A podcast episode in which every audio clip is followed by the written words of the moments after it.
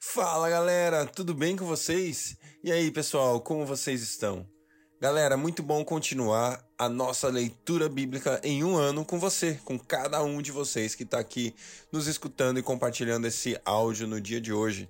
Muito legal a gente estar tá reunido, muito bom a gente estar sentado à mesa ao redor da palavra do nosso Pai, do nosso Deus, do amado de nossas almas. Hoje estamos na 18 oitava semana e hoje é o quinto dia da 18 oitava semana. Vamos ler 1 Samuel 11 e 12 e também Romanos capítulo 7. Muito bom, muito especial. Não esquece de compartilhar o link aí, pessoal, e vamos seguindo a nossa leitura bíblica em um ano. Bora lá. Deus, muito obrigado por mais um dia. Ei, Deus, nós não cansamos de te agradecer, Deus. Nós queremos te agradecer, Pai, porque o Senhor é bom. Nós queremos te exaltar, Senhor, pela sua graça, pela sua bondade. Deus, obrigado pela provisão. Deus, obrigado pelo cuidado. Deus, obrigado porque o Senhor tem sido sempre presente, não falha. A sua fidelidade é constante, o seu amor é presente, é real. Deus, o Senhor é sempre conosco. O Senhor, Deus, faz por nós, mesmo quando nós não pedimos, mesmo nós, quando nós não, nem nós nos atentamos a algo, o Senhor está atento ao nosso pedido, a nossa necessidade. Deus, antes mesmo da palavra sair da nossa boca, o Senhor já sabe aquilo que existe no nosso coração. Pai, obrigado. Obrigado, obrigado, obrigado, Jesus, obrigado, porque se não fosse pelo Senhor, o que seria de nós? Obrigado, Jesus, pela tua obra, pela tua morte, pela tua ressurreição. Jesus, obrigado. Jesus, obrigado. Jesus, obrigado. Espírito Santo, obrigado porque você está aqui conosco, você é o nosso penhor, o penhor da nossa salvação. O Senhor fala conosco, o Senhor está assim como Jesus era com os discípulos, o Senhor é o nosso consolador, é o outro que está conosco do mesmo jeito, do mesmo padrão, da mesma maneira. Espírito Santo, nós te desejamos, nós te agradecemos porque o Senhor não desiste de nós, o Senhor continua trazendo a verdade, o Senhor continua falando aos nossos corações, o Senhor continua nos guiando quando nós estamos indo por caminhos tropes. Pai. Muito obrigado, Espírito Santo, muito obrigado. Fala conosco sempre. Espírito Santo, nós te damos total liberdade para o Senhor falar conosco, para o Senhor agir em nós, para o Senhor agir através de nós. Ah, Senhor, eu creio nos milagres, eu creio que eles ainda são para hoje, eu creio que o Senhor ainda se move hoje, Espírito Santo. Aquilo que a gente leu no livro de Atos, Deus é real para minha vida, é real para que aconteça em mim e através de mim. Levanta-nos nesses dias, Pai. Em nome de Jesus, obrigado pela igreja, obrigado, Senhor, porque existe o corpo de Cristo aqui na terra, Deus, e nós podemos ser edificados pela, pela igreja, nós edificamos uns aos outros como corpo, Senhor. Muito obrigado, Jesus. Obrigado, Deus, pela Sua palavra, que é viva, eficaz, que fala conosco, que revela quem nós somos, que revela quem Tu és. Nós te adoramos, Deus, pela Sua palavra. Muito obrigado, Senhor. Que ela entre no nosso coração hoje de uma maneira única, especial. Fala conosco com revelação, com rema da Sua palavra, em nome de Jesus. Amém. Amém. Glória a Deus, galera. Vamos nessa. 1 Samuel, capítulo 11. O amonita Naas avançou contra a cidade de Jabes Gileade e a cercou. Os homens de Jabes lhe disseram: Faça um tratado conosco e nos sujeitaremos a você. Contudo, Naas, o Amonita, respondeu: Só farei um tratado com vocês sob a condição de que eu arranque o olho direito de cada um de vocês e assim humilhe todo o Israel. As autoridades de Jabes disseram: Dê-nos sete dias para que possamos enviar mensageiros a todo Israel. Se ninguém vier nos, nos, nos socorrer, nós os renderemos.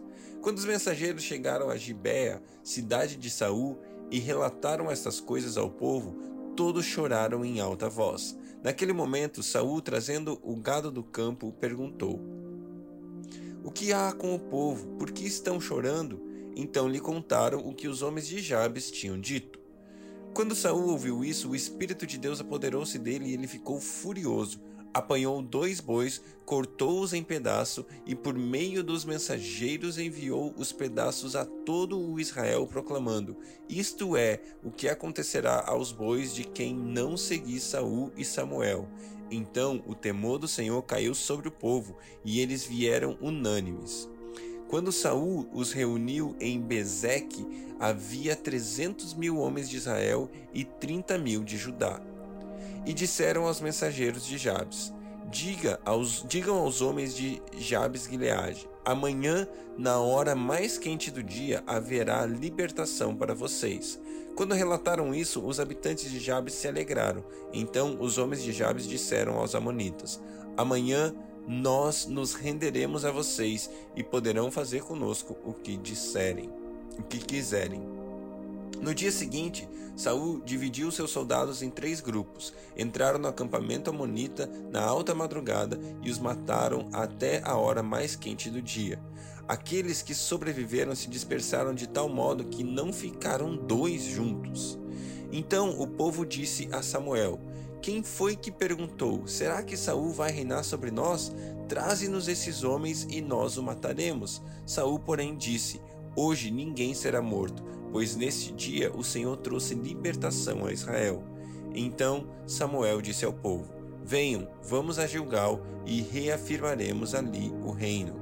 Assim, todo o povo foi a Gilgal e proclamou Saul como rei na presença do Senhor.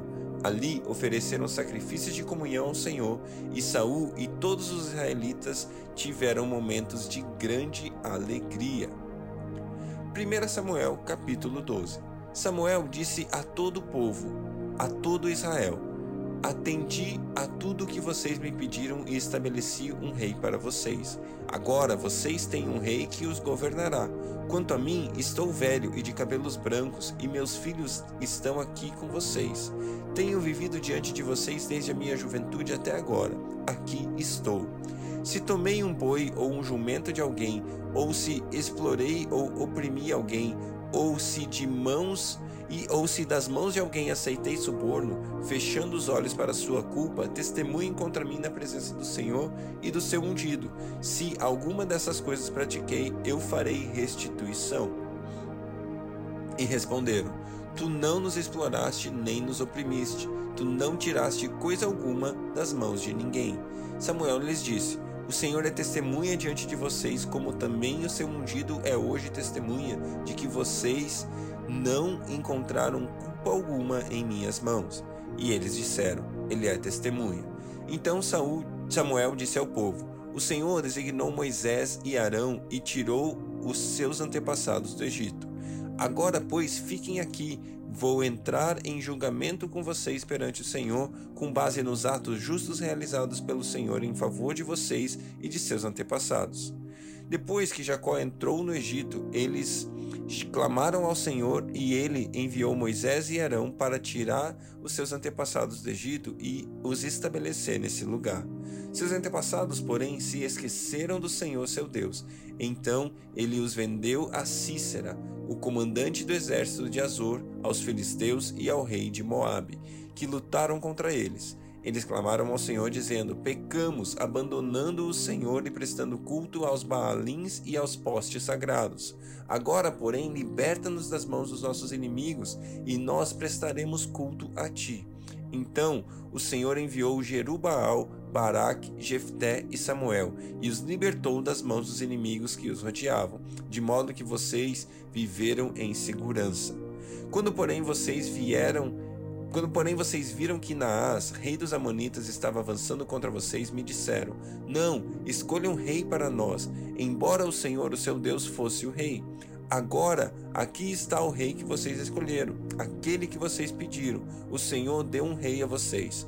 Se vocês temerem, servirem, obedecerem ao Senhor e não se rebelarem contra suas ordens, e se vocês e o rei que reinar sobre vocês, é, sobre vocês seguirem ao Senhor, o seu Deus tudo irá bem com vocês. Todavia, se vocês desobedecerem ao Senhor e se rebelarem contra o seu mandamento, sua mão se oporá a vocês da mesma forma como se opôs aos seus antepassados. Agora, preparem-se para ver este grande feito que o Senhor vai realizar diante de vocês. Não estamos na época da colheita do trigo? Pedirei ao Senhor que envie trovões de chuva para que vocês reconheçam que fizeram tudo o que o Senhor reprova totalmente quando pediram um rei. Então Samuel clamou ao Senhor, e naquele mesmo dia o Senhor enviou trovões e chuva. E assim todo o povo temeu grandemente ao Senhor e a Samuel. Todo o povo, de, todo o povo disse a Samuel: Ora ao Senhor, o teu Deus, em favor dos teus servos, para que não morramos, pois a todos os nossos pecados acrescentamos o mal de pedir um rei. Respondeu Samuel: não tenham medo, de fato vocês fizeram todo esse mal. Contudo, não deixem de seguir o Senhor, mas sirvam ao Senhor de todo o coração. Não se desviem para seguir ídolos inúteis, que nada valem, nem podem livrá-los, pois são inúteis. Por causa do seu grande nome, o Senhor não os rejeitará, pois o Senhor teve prazer em torná-los o seu próprio povo e longe de mim esteja pecar contra o Senhor, deixando de orar por vocês. Também ensinarei a vocês o caminho que é bom e direito. Somente temam ao Senhor e sirvam a Ele fielmente de todo o coração, e considerem as grandes coisas que Ele tem feito por vocês. Todavia, se insistirem em fazer o mal, vocês e o seu rei serão destruídos. Romanos capítulo 7 meus irmãos, falo a vocês como a pessoas que conhecem a lei. Acaso vocês não sabem que a lei tem autoridade sobre alguém apenas quando enquanto ele vive? Por exemplo, pela lei, a mulher casada está ligada a seu marido enquanto ele estiver vivo, mas se o marido morrer, ela estará livre da lei do casamento. Por isso, se ela se casar com outro homem enquanto seu marido ainda estiver vivo, será considerada adúltera. Mas, se o marido morrer, ela estará livre daquela lei e, mesmo que venha se casar com outro homem, não será adúltera. Assim, meus irmãos, vocês também morreram para a lei por meio do corpo de Cristo, para pertencerem a outro, àquele que ressuscitou dos mortos, a fim de que venhamos a dar fruto para Deus. Pois quando éramos controlados pela carne, as paixões pecaminosas despertadas pela lei atuavam em nosso corpo, de forma que dávamos fruto para a morte. Mas agora, morrendo para aquilo que antes nos prendia, fomos libertados da lei, para que sirvamos conforme o novo, o novo modo, o novo modo do espírito, e não segundo a velha forma da lei escrita.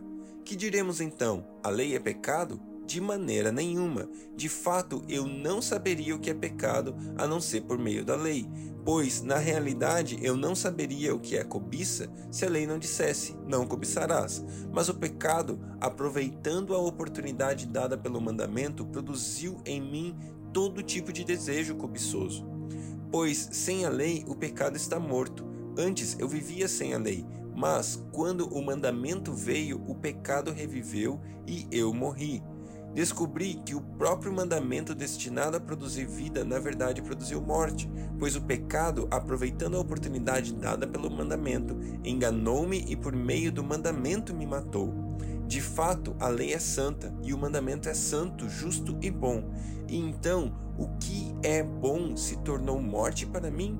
De maneira nenhuma. Mas, para que o pecado se mostrasse como pecado, ele produziu morte em mim por meio do que era bom de modo que, por meio do mandamento, ele se mostrasse extremamente pecaminoso.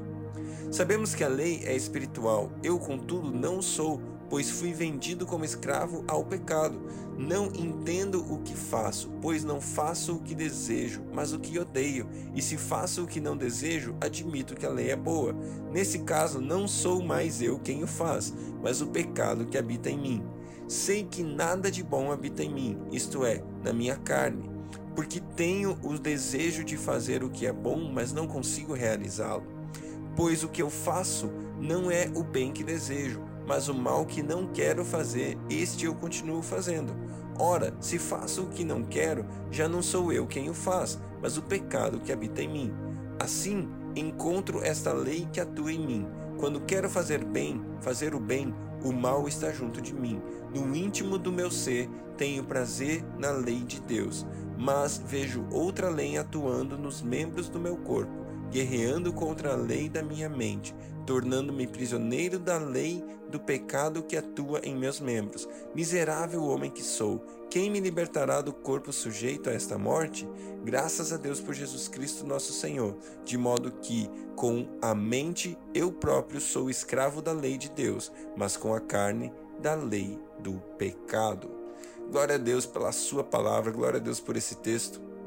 Mais uma vez, Paulo explicando de uma maneira lógica, é, dessa vez um pouco mais complexa da gente entender de cara, mas a diferença entre a lei e a graça, a diferença de que a lei nos torna escravos porque ela ressalta o valor do pecado e o pecado nos engana, fazendo com que a gente constantemente caia no pecado ou na transgressão da lei.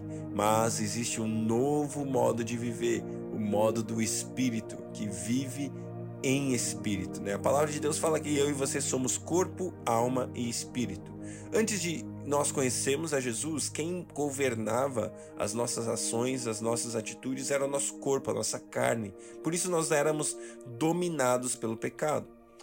A partir do momento que Jesus, a partir do momento que nós nascemos de novo, eu e você avivamos o nosso espírito, nosso espírito passa a ter vida dentro de nós. Nós estávamos mortos e fomos ressuscitados com Cristo.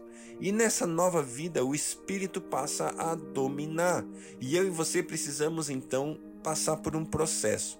E esse processo é submeter a nossa carne à vontade de Deus. E aí, isso que Paulo estava falando, bom, o bem que eu quero fazer eu não faço, mas o mal que eu não quero fazer eu vou lá e faço. É exatamente esse processo, onde eu e você devemos falar: Espírito, domine sobre a minha alma, alma é vontade, emoção, e domine também sobre o meu corpo, desejos da carne, vontades pecaminosas, sabe? Então eu e você precisamos fazer o quê? Alimentar o nosso espírito.